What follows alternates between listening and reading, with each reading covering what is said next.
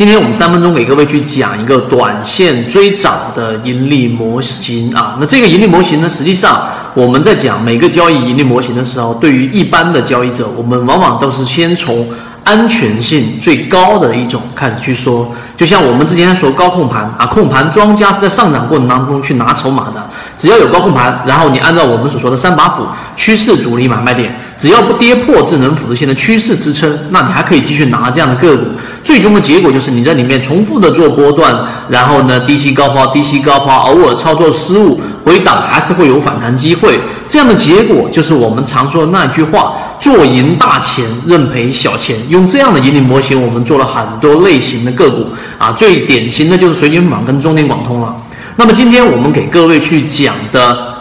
短线增长盈利模型，也依然会有。一种是属于最安全的，那么哪一种最安全呢？啊，很多人喜欢就是看那个雷达，然后突然之间快速飙升三个点五点，然后想都不想一股脑的买进去，这是最初级的水平。再往高升一级的水平就是，哎，当这一种快速拉升的个股的时候出现，我会扫一下它的这个基本面，然后是不是业绩亏损的，还是不是愈盈愈增的啊？这是第一个。第二个，前期下跌过程当中的量能有没有大势的放量？如果大势的放量，就意味着可能会有很多的割肉啊，散户的割肉盘出来之后，自然上方的抛压就会比较小。第三个，他会关注到板块啊，也就是说，呃，同样像今天假设啊，今天出来的是雄安板块，那么这一只个股拉三个点，它是雄安的；另外一只个股拉四个点或者拉一个点、两个点，形态比第一只个股更好，但是它却是我们所说的石油板块，那么他会去选择我们所说的雄安，因为板块联动性，点一把火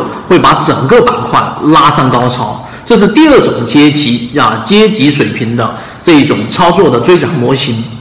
第三种追涨模型，我认为更值得大家去推崇。那么第三种交易模型呢，就是啊，要符合大盘的环境。就像现在的整个大盘环境，就是大盘经历过啊年初的这一波啊这个股灾 N 点零，然后快速的这一个下跌之后，很多的个股打了五折。打了六折，对不对？那么这种下跌的个股呢，它有两种类型。第一种就是本身有恐慌盘啊，就是因为个股啊强行平仓，快速两三个跌停板下来，那么最终会有很多人因为恐慌把股票给割掉。那么最终恐慌盘出现大底或者绝对底的个股类型，你就可以把它放到自选板块里面去。另外一种呢，就是纯粹是因为个股本身就不是质地优良的，然后大盘跌它也跟跌而已。那么这样的个股反弹的力度会比第一种更强吗？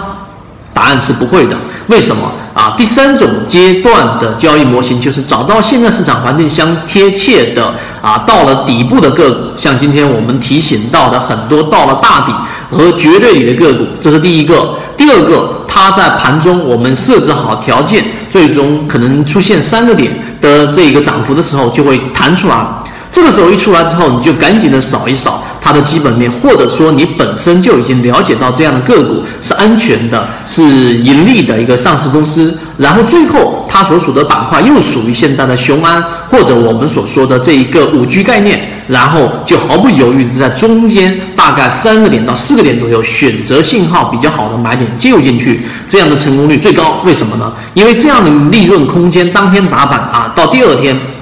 基本上有百分之四到百分之六左右的一个盈利空间就可以套利出来，但是如果出现问题，它往下回撤，这样的个股呢又不属于我们说的涨停板啊，它不像是涨停板追涨的这种交易模型，往下一跳就是十几个点，所以综合下来，这种策略交易模型比较适合啊这一种风险收益比要求比较。这一个安全性的、稳定性的，并且能够开始逐步感受市场的初学者啊和中级水平的打板或者说追涨交易者去介入，所以这个交易模型更多完整版的操作细节，如果